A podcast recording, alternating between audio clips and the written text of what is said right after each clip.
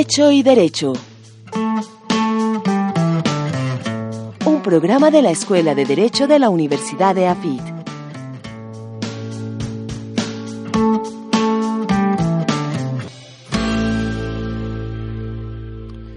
Hola, un cordial saludo a todos. Bienvenidos a una emisión más de Hecho y Derecho, un programa de la Escuela de Derecho de la Universidad EAFIT. Yo soy Maximiliano Aramburo y hoy estamos en un eh, programa con una invitada eh, que viene a nuestra maestría eh, en Derecho.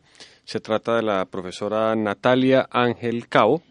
ella es profesora de la Universidad de los Andes, constitucionalista, y su nombre seguramente eh, suena un poco más de lo habitual porque acaba de pasar por el proceso de, escrutinio minucioso de su hoja de vida eh, como candidata a, la, a, una de las plazas que estaba eh, vacante en la Corte Constitucional. y también nos acompaña el profesor Esteban Hoyo Ceballos, profesor de Derecho Constitucional, de coordinador de la maestría en Derecho de la Universidad de AFIT. Natalia, bienvenida a Hecho y Derecho. Maximiliano, muchas gracias. Feliz de estar aquí en Medellín y más que todo en EAFIT. Profesor Esteban. Eh, hola, Maximiliano, ¿cómo estás? Bien. Eh, Natalia, hablemos eh, primero de, Natalia Ángel y luego hablamos de unos temas de, aquellos de los que han servido de pretexto académico de algunas de tus actividades. te formas como abogada y luego haces una maestría en Estados Unidos.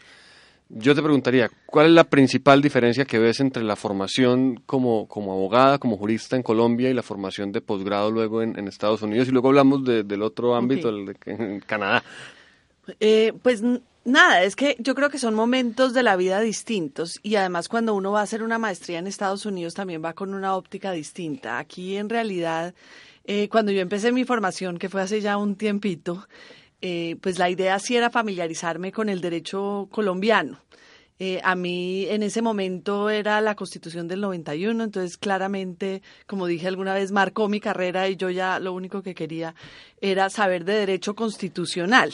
Y digamos, ahí sí me aproximé no solo a lo que pasaba en Colombia, sino tratando como de expandir qué estaba pasando en el mundo entero. Pero era una, era una formación en ese momento que uno quería era simplemente entender el sistema legal colombiano y básicamente eh, tener ciertas herramientas de investigación, eh, pero no lo veía yo como un proyecto eh, académico de largo plazo, sino como una, una formación muy básica del ser abogado. Cuando ya me fui a hacer la maestría, yo ya había pasado un tiempo trabajando en la Corte Constitucional, entonces lo hice con otra óptica. La primera es conocer otros sistemas legales y eso, y ese, digamos que eso es importante para incluso evaluar los propios. Eh, no porque quisiera básicamente quedarme en Estados Unidos o practicar en Estados Unidos, sino simplemente para ampliar mi conocimiento. Eh, y cuando uno va a hacer una maestría en Derecho en Estados Unidos, y sabe que no se va a quedar practicando en Estados Unidos, pues lo que quiere ganar son herramientas y habilidades, eh, más que llenarse de conocimientos técnicos y básicos sobre el sistema legal eh, norteamericano. Y eso fue lo que fui a hacer. Em, y en realidad es enfrentarme con otro sistema legal y con otra forma, digamos, de ver el derecho, eh, pues amplía un montón el conocimiento y también el hecho de que uno pueda tener interacción con personas de todas partes del mundo eh, y su mirada legal, eh, pues le ayuda a uno también a ver las cosas distintas. ¿Qué profesores, Natalia, marcaron tu formación acá y allá? Pues aquí em, yo siempre digo que una profesora que se llamaba María Mercedes o que se llama María Mercedes Gómez, eh, pues fue realmente clave para mí. Eh, yo vi un seminario con ella que se llamaba Mujer y Derecho. Y en ese entonces, por lo menos en los Andes, no crean, ahora que los Andes todos somos feministas, pero en ese tiempo esto era novedoso, eh, totalmente novedoso. La primera vez que se hablaba de temas de género eh, y ese seminario realmente empezó a abrirme el mundo. También derecho constitucional, aunque tengo que admitir que yo eh, mis clases de derecho constitucional no me gustaron. No voy a decir los profesores para que no eh, insulte nada, pero... Aquí guardamos el secreto, solamente En ese entonces había constitucional 1 y constitucional 2. En constitucional 1 no estaba expidiéndose la constitución del 91, estaba anunciándose eh, y me sorprendió cómo veíamos constitucional ya mirando retroactivamente. El profesor Llegaba y abría la Constitución del 86 y empezaba a leerlos. Artículo primero. Y si acaso nos contaba alguna anécdota de la jurisprudencia, pero en realidad casi que nos aprendíamos de memoria la Constitución y hacíamos algunos trabajos de historia constitucional, pero nada apasionante, cero. Yo sí creo que doy unas clases apasionantes. Em, y después me tocó Constitucional 2, y era un momento difícil porque entonces ya no querían enseñar nada del 86, pero estaba en ese momento la Todavía la del 91 no estaba. No estaba, pero estaba la constituyente. Entonces era, digamos, fue, fue interesante en el sentido de que era un montón de anécdotas de lo que estaba pasando, pero no se sabía el camino. Entonces, en realidad, bueno, ahí sí voy a decir quién era el profesor. Eh, era Manuel José Cepeda. Entonces lo que estudiábamos era eh, básicamente las propuestas del gobierno para la constituyente. Fascinante. Eh, era fascinante, en ese momento no. En ese momento la clase no sé por qué no me, no me parecía fascinante, pero lo que sí me parecía fascinante era lo que estaba pasando afuera. Ah, eh, era como estar con el espíritu del constituyente. Sí, pero en la clase no, por alguna razón no era tan fascinante. Pero cuando uno sí miraba lo que estaba pasando en la séptima papeleta y yo veía a esos estudiantes en la plaza de Bolívar sacando su bandera, pues eso sí, mejor dicho, decía, ahí ya no había nada que hacer. Em, y bueno, eh, digamos, en, pero en la Universidad de los Andes también había otros profesores que le marcan a uno la carrera. Eh, obviamente, Ciro Angarita Barón.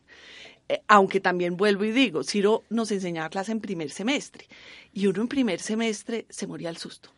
Eh, y no se alcanzaba a dimensionar la personalidad de, no, Ciro Y no lo sabía aprovechar. Yo digo, si yo hubiera tenido a Ciro Amarita hoy, mejor dicho, esto hubiera sido distinto. Eh, y otro que es que marca cualquier uniandino eh, que estudia derecho era eh, Eduardo Álvarez Correa. Lamentablemente los derechos romanos, pero también primer semestre todos petrificados. entonces digamos que la petrificación hacía que uno no aprovechara tanto a sus profesores. y en Estados Unidos sí tuve la suerte de estudiar derecho constitucional con Lawrence Tribe. Eh, Lawrence Tribe es uno de los constitucionalistas famosos, eh, más famosos norteamericanos, digamos, una verdadera eminencia en derecho constitucional. Pero además tuve una suerte muy particular y era que a mí me tocó eh, estudiar en Estados Unidos cuando fue el famoso caso Bush v. Gore. todos recuerdan que Estados Unidos tuvo cuatro días sin presidente, sin saber quién había sido elegido, y él fue su primer abogado. Entonces teníamos la suerte que él iba a Washington a dar los argumentos orales en defensa de Gore y llegaba a la clase al otro día a contarnos los chismes constitucionales. Entonces, eh, claramente fue una cosa muy, muy, muy, muy apasionante. Hablaste del trabajo en la Corte Constitucional. Eh, trabajaste con varios magistrados icónicos de las, de las primeras cortes, con Eduardo Cifuentes, con Carlos Gaviria y con Cepeda. Y con Cepeda. Eh, ¿Cómo influye ese, ese proceso de trabajar con justamente con esos personajes en una institución en ese momento, digamos, todavía formándose como la Corte Constitucional en la vida de un constitucionalista, de una pues, constitucionalista? Pues, influye hasta el punto que 20 años después yo sigo marcada por esos nombres. Eh, pero en ese momento, además, era fascinante porque era la construcción de la corte. Entonces, yo empecé con Eduardo Cifuentes como estudiante, era muy distinto el trabajo de estudiante en ese entonces. Em, y, y, digamos que se empezaban a hacer cosas nuevas cuando yo empecé. Y tenía además la suerte no solo de trabajar con Eduardo Cifuentes, sino que mi despacho Em, al frente era el despacho de Martínez y tenía unos grandes constitucionalistas que discutían en los corredores, que eran Rodolfo Arango, Mauricio García y Rodrigo Primi. Eh, y en ese momento las discusiones eran muy distintas a las que hay hoy en día. Yo me acuerdo uno grandísimo, eran unas discusiones muy teóricas sobre Dorking y Hart. Y eran las grandes peleas, eran Dorking y Hart en los corredores. Era la sentencia 083, que alguna vez seguramente la han leído. Eh, pero entonces lo que era para los estudiantes era una oportunidad de oír unos debates constitucionales en el corredor, pero realmente apasionantes. Y lo otro es que eh, esa función del estudiante que trabaja en la corte que a veces no se, no se valora, pero realmente fue la que a mí me formó, porque nosotros teníamos que leer todos los casos de tutela que llegaban al país. Y esa diversidad en los casos eh, y esa aproximación y uno, y uno realmente empezar a desarrollar un criterio para saber si el caso estaba mal juzgado o no, eh, con unos volúmenes que en ese entonces eran mucho menores que ahora, pero también eran, eran abrumadores, pues fue muy interesante. Después trabajé con Carlos Gaviria y yo adoré a Carlos Gaviria y yo lo adoré por varias razones. La primera porque sí creo que era una persona eh, inspiradora en la corte y era un líder y en ese entonces del momento constitucional, el principio, pues estaba haciendo cosas revolucionarias. Eh, y uno joven, imagínese, eh, viendo esta, esta revolución en la jurisprudencia y haciendo cosas que uno, que uno no pensaría pues era muy interesante. Pero Carlos Gaviria tenía otras cosas que yo alguna vez escribí un artículo, y era que más allá de la pelea Dorkin y Hart, era hartiano y kelseniano, eh, más allá de esa pelea, pues eh, nuestro espacio de la corte era un espacio en donde se mezclaba con mucha cultura. Eh, y todas, digamos, las aproximaciones de esas grandes sentencias muy complicadas. La sentencia, la, yo, yo llegué después de la sentencia de la droga, pero vino eh, la sentencia de los in- eh, yo tuve que trabajar mucho en sentencias de indígenas sobre multiculturalismo que era un tema apasionante en ese momento. En la sentencia de la eutanasia que fue pues digamos también una sentencia muy difícil también. Pero todo era una aproximación filosófica mediada por literatura, teoría, eh, no solo un poco el presidente constitucional como se mira hoy en día, sino que había que ab- eh, abordar una cantidad de otros temas, incluso para discutir los casos. Eh, y yo por eso lo quise mucho, porque yo sí le debo mucha de mi formación a él. Además, le debo mucha de mi formación no solo teórica, aunque yo no soy hartiana, eh, y tampoco positivista jurídica, y aunque hoy, por ejemplo, tomando, yo tomo distancia de algunas sentencias de, de Gaviria, eh, pero le debo mi formación en otras cosas. Por ejemplo, eh, yo me precio de escribir bien, y eso se lo debo a Gaviria. Eh, él tenía una obsesión por escribir corto. Eh, y escribir corto es de las tareas más difíciles que hay. Y esa exigencia de que devuélvase, escriba corto, eh, se lo agradezco mucho y nos corregía todo, desde la coma. entonces, digamos que yo le agradezco mucho no solo mi formación teórica, eh, el, creo que un poco el mensaje de ser valiente y, tener un poquito de cuero duro frente a temas muy, muy difíciles, eh, pero también eh, le agradezco mucho haberme enseñado a escribir. Y después vino Manuel José Cepeda, que también creo que es una persona que se arriesga. Eh, y creo que, digamos, estos tres magistrados, Eduardo Cifuentes, Carlos Gaviria y Manuel José Cepeda, por lo menos a mí sí me dieron una lección, eh, que es una buena lección para los abogados. Muchos abogados dicen, no se puede, no se puede. La norma dice tal cual, no se puede. Y ellos nunca se quedaban con el no se puede. Y dice, bueno, estudie bien, ¿Cómo se puede? La pregunta no era no se puede, sino cómo se puede. Busque una alternativa para poder solucionar este tema y este caso. Una, obviamente dentro de la ley, nadie está diciendo saltándose la ley, pero, pero es, ese, ese, ese empujarnos a ser creativos y a tratar de buscar en alternativas, yo creo que se los agradezco mucho y, y pues Bueno, hablemos un poquito de Natalia en la academia, en la universidad y como el rol que has jugado como académica, ya después de haber estado en la corte, después de haber ido a Estados Unidos, ese regreso eh, al país, eh, un poco cuáles han sido como tus principales eh, preocupaciones y contanos un poco ahí como un poco que- la relación teoría Pues, yo- práctica. Yo, empecé en la universidad, que, que esto es además muy chistoso. Yo estudié Derecho para no ser profesora. Eh, yo quería estudiar filosofía. Mi mamá dijo, si estudias filosofía vas a ser profesora. Mejor y yo, estudia Y yo dije, no, no, no, no, no, no, no, yo no voy a ser profesora, voy a estudiar Derecho para no ser profesora. Y terminé de profesora. Y soy profesora desde el año de cátedra, empecé a dictar Derecho Constitucional desde el año 97 y en realidad en ese entonces era muy joven y me pareció también era un poco irresponsable, eh, recién graduada, dictar derecho constitucional. Hice el balance y el problema es que en ese entonces eh, invitaban a muchas grandes personalidades a dictar clase, pero no iban. Entonces después dije, bueno, de pronto yo no sé tanto, pero voy a ir a clase. Entonces empecé muy pronto. Eh, y, y digamos que la otra razón por la cual nos invitaron, porque no fue solo a mí, sino a muchos de los profesores que hoy somos profesores de planta en los Andes, era que querían también tener profesores que estuvieran eh, eh, digamos, familiarizado con la Constitución del 91, que no tuvieran los rezagos del pensamiento de la Constitución, pues no del pensamiento, pero de la Constitución del 86, sino empezar a crear eh, un espacio nuevo. Entonces llevo mucho tiempo dictando Derecho Constitucional y me vinculé de planta en el 2005 dictando Derecho Constitucional, Derecho Constitucional Comparado y Constitución y Democracia. Eh, nosotros pues yo, yo me precio de ser una buena profesora es porque en realidad vivo el derecho constitucional con el corazón. Eh, lo sufro, lo vivo, lo y, y, los estudiantes cada vez están más interesados en esos temas y, y los entienden como algo vinculado a la clase. Entonces yo sí creo que relaciono mucho eh, no solo la teoría constitucional, sino la teoría constitucional con la vida práctica, con lo que les sienten ellos, incluso de preocupaciones eh, grandes para Colombia. Eh, y que, ¿cuáles han sido mis preocupaciones de investigación? Han cambiado con el tiempo, digamos. Mucho tiempo trabajé en temas de género y de minorías, em, pero últimamente, que es eh, eh, lo que estoy haciendo en el doctorado, me he preocupado por entender cuál es el impacto de decisiones judiciales en materia de derechos económicos, sociales y culturales. Tengo la suerte de, estar con Esteban en un grupo internacional en el que discutimos esos temas, pero mi preocupación central hoy en día, y no puedo decir que sea una experta, sino que estoy en un proceso de entender, es qué pasa con esas decisiones cuando aterrizan en lo local.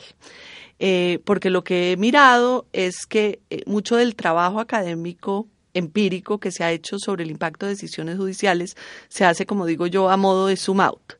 Eh, en donde se mira es la relación de la Corte en el diálogo con las autoridades nacionales, en zoom out qué está pasando en la Corte, tenemos una comisión de seguimiento, quién es la comisión de seguimiento, eh, pero, pero en realidad ese impacto en lo local, pues sí me preocupa mucho.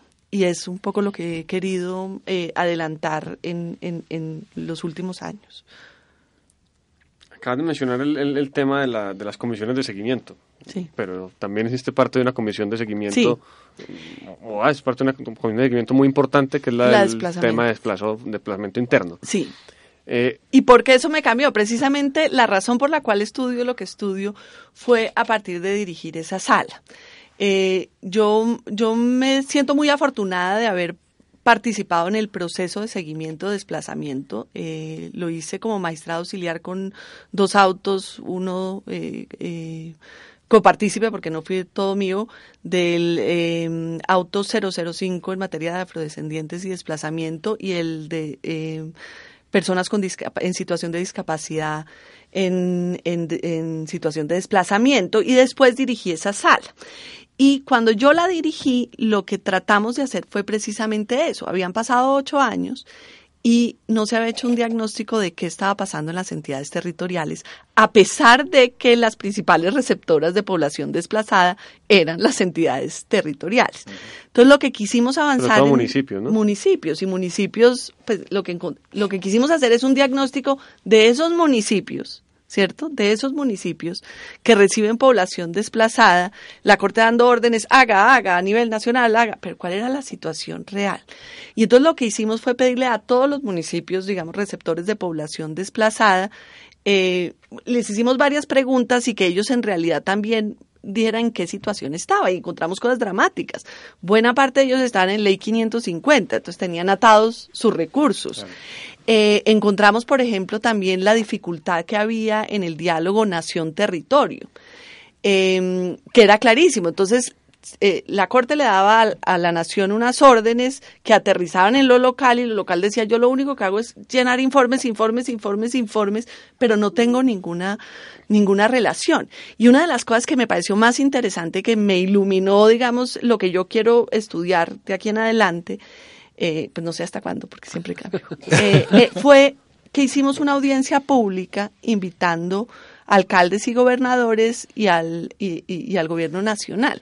Y a mí me encantó en esa audiencia el setting, el, todo el, el, ambiente, porque eran los magistrados enfrente y nadie miraba a los magistrados. Todo lo que miraban era el alcalde hablándole por primera vez a la autoridad nacional sobre sus reclamos y sobre sus, sus preocupaciones. Entonces, por lo menos a mí sí me quedó en evidencia que, que, ahí había un diálogo truncado y que en realidad estábamos haciendo unas exigencias teniendo, eh, no dándonos en cuenta esa dimensión local y esos retos locales eh, que son importantes también abordar, sobre todo en un tema como el de desplazamiento forzado. Eso cambia la percepción de, de, un jurista, entre comillas, digamos, de escritorio sobre los políticos locales que cargan con la fama de la corrupción, de, del clientelismo, etcétera. Pues yo no sé, no, yo a mí es que yo en realidad siempre presumo la buena fe eh, y yo realmente creo que hay hay políticos corruptos, pero también hay una cantidad de funcionarios a nivel local que son valiosísimos y que realmente quieren cambiar las cosas. Medellín es un ejemplo muy bueno sobre desplazamiento forzado y sobre trabajo en desplazamiento forzado. Encontramos obviamente otras entidades territoriales en donde del alcalde para abajo no querían hacer nada, digamos que ese tema no, no, no les interesaba, pero otros sí donde había una, una, una, un personal y una gente tratando con las uñas a veces de enfrentar un drama humanitario como, como el que tenemos. Y en el escritorio de una corte a veces uno no percibe eso. Eh, dando órdenes en un escritorio a veces uno no lo percibe. Eh, y, lo que, y lo que me ha importado últimamente es mirar cómo ese, eh, digamos, esas realidades locales también llegan a la corte. Yo le voy a poner un ejemplo de mi tesis. Eh, en mi tesis, yo miro, un, caso que miro es de los recicladores en Cali, de una sentencia de la T291. Pero un ejemplo clarísimo. La Corte le da órdenes a una entidad para que organice las audiencias públicas, etcétera. La entidad estaba en liquidación, intervenida por la superintendencia, peleando con el alcalde local. O sea, eso no había manera de que esa entidad liderara ese. Otro ejemplo. Eh, las tales audiencias públicas aquí en Bogotá funcionan perfecto, pero entonces, ¿qué, qué encontré yo? Eh, primero que pues no lograron hacer audiencias públicas, pero que unos recicladores se gastaron de su bolsillo para tratar de llegar y hablarle a la corte y la corte no lo recibió. Eh, no lo recibió, o sea, eh, la corte no tiene ni idea del drama que yo vi y estos llorando porque nadie lo recibía y habían pagado de su bolsillo para que les oyeran. Eh, entonces, por lo menos a mí lo que me, me, me inquieta es cómo abrir esos canales para que eh, las decisiones estructurales en materia de derechos socioeconómicos eh, tengan más comprensión sobre lo que ocurre a nivel local eh, y den más voces también al nivel local. Y esa es una preocupación, digamos, yo creo que realista, porque es que en, realidad son las ciudades, es lo local, los que tienen que ser los encargados de la prestación de los servicios directos de la población. Eh, entonces creo que ese es... Y, y sorprendentemente, que es lo que más me ha sorprendido, es que no hay, no hay, literal, porque ya llevo muchos años tratando de encontrar literatura, literatura sobre el tema. Mm, es poca la literatura. Eh, bueno, yo voy a cambiar un poco el tema porque el tiempo en, en radio es eh, corto y si quiero que hablemos pues de este proceso reciente de, de nominación a, a la magistratura de la Corte Constitucional colombiana. ¿Cómo valoras ya después de unas semanas de que esto pasó y que tuvo lugar pues este proceso, ¿cómo lo ves? ¿Qué críticas le haces al, eh, al proceso? O, para ponerlo como relacionarlo con lo que estábamos discutiendo eh, antes, un poco cómo era tu visión del proceso como académica y como profesora de Derecho Constitucional y cómo cambió vivirlo eh, como en carne propia. Yo soy muy realista, entonces yo la tenía clara eh, lo que no tenía claro era que iba a sacar tantos votos. Entonces yo fueron, fueron 30, ¿no? Fueron 30, pero contra la candidata del gobierno. Entonces eh, eso fue muy interesante. Que tuvo 46. Eh, 46, o sea, si por nueve votos. Eh, lo, Sí, curiosamente en estas elecciones de, magistrados ha habido, ha habido algunos Pero eso se explica por varias razones. La primera que se explica es porque el gobierno está terminando. Entonces ya, ya se desgasta. Eh, y por eso es que, digamos, pero palos se han visto, eh, eh, yo hubiera querido ser uno, pero bueno, como te digo, yo era realista desde el principio. yo me metí a la terna del presidente a sabiendas de que no iba a ser su candidata. agradezco enormemente haber sido ternada y asumí el proceso como una investigadora. Yo asumí el proceso como una investigación sociojurídica con observación participativa. Exacto. No era como voy a ganar y ya voy a ganar. No, yo quise aprender del proceso y realmente me gocé aprender del proceso. Y creo que esos 30 votos son el reflejo de que en realidad lo hice con el mayor entusiasmo. Es un proceso difícil. Eh, y, lo que te estaba comentando Esteban al principio, yo creo que en este momento, mientras no se modifique el proceso de elección de magistrados, lo importante es que en las ternas lleguen personas excepcionales. Porque lo que sigue en el proceso político, eso depende de muchos factores. Indescifrable antes. No, de- eso no depende. Por eso lo que necesitamos es que la- todas las, las ternas tengan personas con una trayectoria buenísima y con, eh, eh, con una formación académica sólida, porque allá ya no importa. Allá eso ya no importa. Si tú tienes el doctorado o el postdoctorado, eso ya no importa. Ya empiezan a jugar otras dinámicas, ya se vuelve un proceso político. Eh, y en el proceso político pesan muchas cosas, si, es, si quieren castigar al presidente o no, eso ya no depende de uno. Eh, por ejemplo, ¿de qué universidad eres? Eso importa. Para algunos, para otros no. Eh, que como nosotros teníamos dos ternas, por ejemplo, eh, a mí jugó en mi contra el dos contra, eh, el dos ternas, porque unos que iban a votar por mí me descabezaron para apoyar a otro y negociar digamos, ya es un proceso político.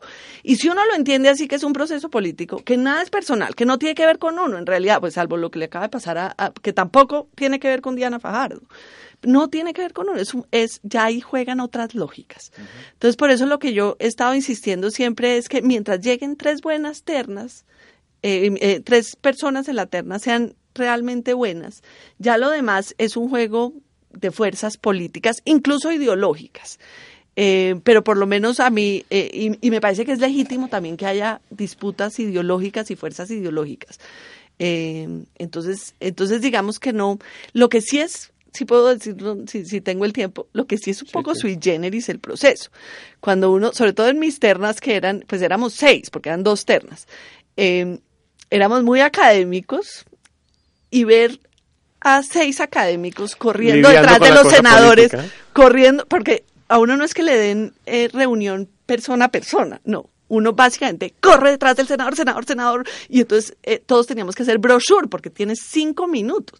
Entonces uno tiene que aprender, con algunos tienes más tiempo, pero con otros son 102 tienes que coger los cinco minutos para explicarles qué has hecho, porque eres una buena candidata. Entonces eso se desarrollaron unas habilidades y era, digamos, yo una vez me senté en una esquina y vi la escena y dije, esto es su generis, ver a una señora tan honorable como Cristina Pardo, eh, Max eso, todos corriendo detrás de los senadores mandando el brochure, pues eso es, eso es simple. Pero a mí me gustó mucho el proceso, me pareció, la audiencia me pareció seria, aunque yo... Y larga, ¿no? ¿Cuántas horas fueron? Ay, yo no me acuerdo, pero yo al final, me has dicho, cualquier cosa que yo haya dicho, por favor, no puedo ser utilizada en mi contra. Honestamente, uno ya después de seis horas, no, las neuronas no funcionan. Eh, ya al final era muy, muy desgastante, es desgastante, pero fue seria y las preguntas fueron serias y las preocupaciones de los senadores son serias y realmente tienen unas críticas muy legítimas frente a la Corte. Eh, y creo que eso, y yo me acuerdo que también estábamos hablando una vez con Carlos Bernal sobre eso, que lo mejor que nos dejó ese proceso a quienes hemos sido o quienes somos investigadores y profesores son los aprendizajes.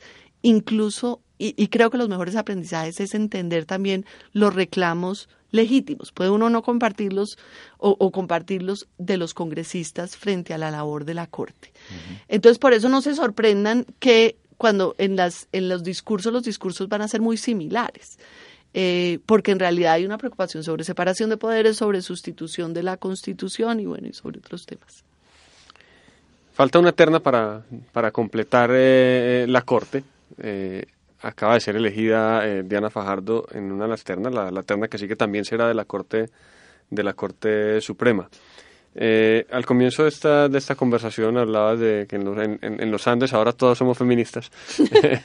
Eh, ¿Podría ver la posibilidad de que, de que la próxima terna también pueda salir elegida una mujer? Que, se- que sean cuatro mujeres en la Corte Constitucional. Pues ojalá, ojalá haya más mujeres. Eh, yo lo veo difícil, la verdad. Digamos que eh, para a- algunos dicen no. Tres, lo máximo que van a admitir son tres. Yo tengo la esperanza que cuando me vuelva a presentar sea la cuarta. Eh, pero, pero. Primicia de hecho pero yo. Sí, no, yo algún día me voy a presentar, yo voy a ser como Linares hasta que quede, como se dice. Ay, eh, bueno, yo soy una constitucionalista con algo de un humor ácido, entonces eh, me disculpo. Em, yo no, no, no lo sé, no lo sé. Lo que pasa es que más allá de si se to- toca el tema de, si mujer o no mujer en esas ternas, eh, pues todos estamos esperando que la Corte Suprema de Justicia haga lo que hizo en esta, eh, que fue realmente depurar esa terna y sacó a los tres mejores candidatos. Y eso es lo que esperamos con la otra terna. Digamos que la otra terna tiene, tiene personas que ya tienen muchas relaciones políticas, etcétera. Eh, no, que sea malo, pero sí esperamos que en realidad la Corte, pues tiene que poner una mujer. Eh, bueno, la Corte a veces no lo ha hecho, la Corte Suprema de Justicia a veces no ha incluido tres mujeres, pero ya yo creo que eso ya está calando, de que siempre debe haber una mujer en la terna. Eh, pero lo que yo sí quiero es que sean las mejores hojas de vida de esa terna, más allá si es mujer o hombre. Em, pero entre más mujeres haya, me parece bien.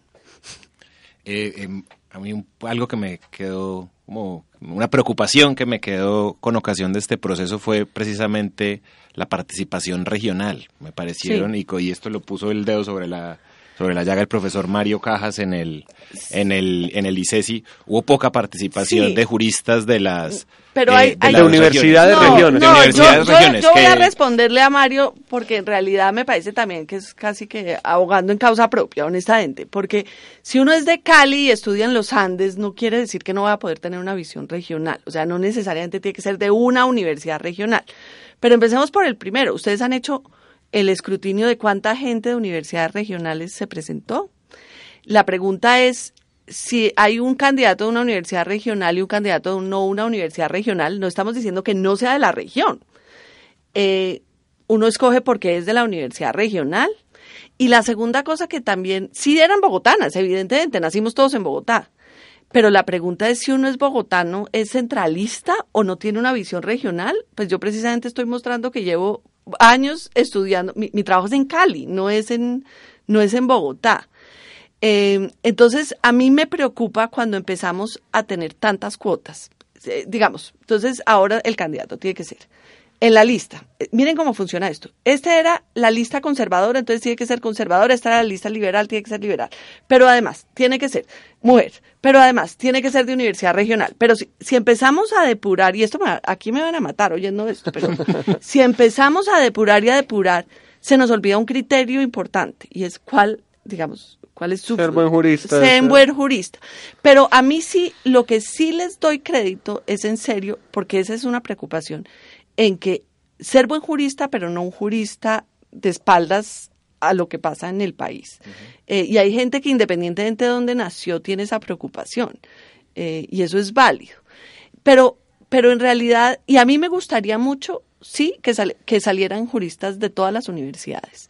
Creo que ese llamado, más allá de decir que es que hay que elegir a alguien Además, Mario estudió en los Andes, o sea, sí, con, lo mucho que lo aprecio, pero esa crítica me parecía un poco débil por eso también. Entonces, si yo en verdad soy de Cali y además yo estoy convencida de que la gente tiene que salir de su lugar de origen para ampliar sus horizontes. Si yo decido salir a ampliar mis horizontes, ya no clasifico porque no estudié en, o sea, me parece que es que es complejo. Eh, y porque en realidad creo que también la gente de la región va mucho a Bogotá. Bogotá ya no es un país de bogotanos, es una ciudad de bogotanos. Pero no sé, por favor no me maten con esta respuesta. No, no, no honesta. Eh, Natalia, uno de, las, de los temas en los que ha, estado tu, tu, actividad investigadora es en temas de discapacidad. Sí. Eh, ¿Cuál es, digamos, el estado del arte de, de, de la cuestión de la discapacidad y, y cuál es el papel del derecho frente, frente a la discapacidad. Hace poco aquí estuvo el, anterior ministro de Justicia eh, en un evento, digamos, del Ministerio de Justicia tratando de, promover unas políticas públicas al, respecto. Eh, eh, ¿En qué estamos en materia de discapacidad y derecho? No, el a mí me gusta estudiar el tema de discapacidad y es me faltó decir que quizás de los mayores aprendizajes que yo he tenido fue dirigiendo País, que era Programa de Acción por la Igualdad y la inclusión social, que lo fundamos en el 2004 cuando realmente no había discusión sobre el tema de discapacidad. Y pensar en clave de discapacidad para mí ha sido muy útil, porque si uno logra incluir a las personas con discapacidad, y acuérdense que eh, las, las, personas con discapacidad son diversas, si uno logra incluir, por ejemplo, a personas con discapacidad intelectual, psicosocial, pues cualquier otro espacio de inclusión se da. Digamos, uno de los principios en discapacidad es el diseño universal, por ejemplo. Si yo logro pensar que una persona con discapacidad, si yo tengo una escuela, por ejemplo, que realmente tiene acomodaciones razonables y que incluye a una persona con discapacidad intelectual, les aseguro que la formación para los niños que no tienen discapacidad va a ser eh, en todo sentido eh, una formación integral, diversa, etcétera. Em, lo que pasa es que el tema de la, población con discapacidad sí sigue siendo una de las poblaciones más invisibles, en todo sentido. Eh, y es además una población de las más pobres del país y es lo que se llama el círculo de pobreza. Si uno mira las estadísticas de laborales, por ejemplo, de las personas con discapacidad, es realmente dramático. Incluso en educación y educación inclusiva, dramático. Eh, nosotros tratamos de hacer o, de impulsarlo, y, lo hicimos, de hecho, eh, que el gobierno ratificara la Convención de Naciones Unidas por los Derechos de las Personas con Discapacidad. Eh, pero sabemos que es una apuesta a largo plazo. Eh, porque más allá de que aprobemos todas las normas, de que tomamos normas, no hay malas normas en discapacidad, hay muy buenas normas en discapacidad, algunas no tanto, pero, pero digamos que el problema no es de leyes, el problema es cómo cambiamos las percepciones sociales frente a las personas con discapacidad, las actitudes frente a las personas con discapacidad, entender que además las personas con discapacidad son las personas que tienen muchísimo que aportar a la sociedad, son el gran reto en Colombia y en todas partes del mundo es más cambiar los imaginarios sociales. Eh, eh, Natalia, pero incluso la jurisprudencia de la Corte Constitucional ha tenido unos pronunciamientos que no son tan eh, de avanzada en relación con esta población. Ahora está empezando a cambiar. Hubo un, caso muy difícil sobre esterilización forzada eh, que no entendió que la convención prohíbe la esterilización forzada, pero ya lo corrigió. Okay. Ya la Corte lo corrigió. Entonces, la Corte en los últimos años, sí digamos que está a tono con, en los últimos años. Uno mira en los, en los primeros años y desde el lenguaje.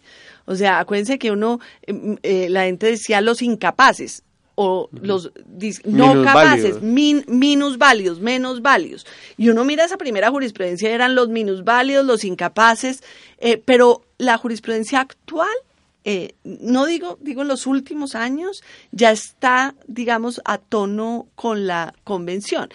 Eh, el problema duro en temas de discapacidad, porque también lo hemos estudiado, y en otros temas también que tienen que ver con poblaciones vulnerables, no es si la sentencia realmente está a tono con la convención, sino que se implemente. Y ahí sí los retos de implementación son muy, muy complejos. Y en discapacidad se generan unos imaginarios enormes. La gente son, mejor dicho, piensa que es que en realidad eh, eh, todo cuesta, que es dificilísimo, que esta población es una población que para atenderla lo que se necesita son subsidios, subsidios. Siempre hay que solucionarlo con subsidio, no dar oportunidades. Eh, entonces, mientras cambiamos ese imaginario, eh, más allá de las normas, pues eh, tenemos un gran reto. Bueno, amigos, se nos acaba el tiempo. Eh, como decía Esteban ahora, el tiempo en radio es muy corto. pues agradecemos a, a Natalia Ángel profesora constitucionalista de la Universidad de los Andes, habernos acompañado hoy en Hecho y Derecho. Natalia, que no sea la, última vez que, que vienes y que no me regañen por mi respuesta a Mario Cajas. No, lo vamos a invitar. Mario viene en el segundo semestre, vendrá aquí también, tendrá ocasión de contestar. Esteban, muchas gracias por estar aquí en Hecho Gracias, Maximiliano, por la invitación y gracias, Natalia, por la conversación. Amigos, nos vemos en una próxima emisión de Hecho y Derecho.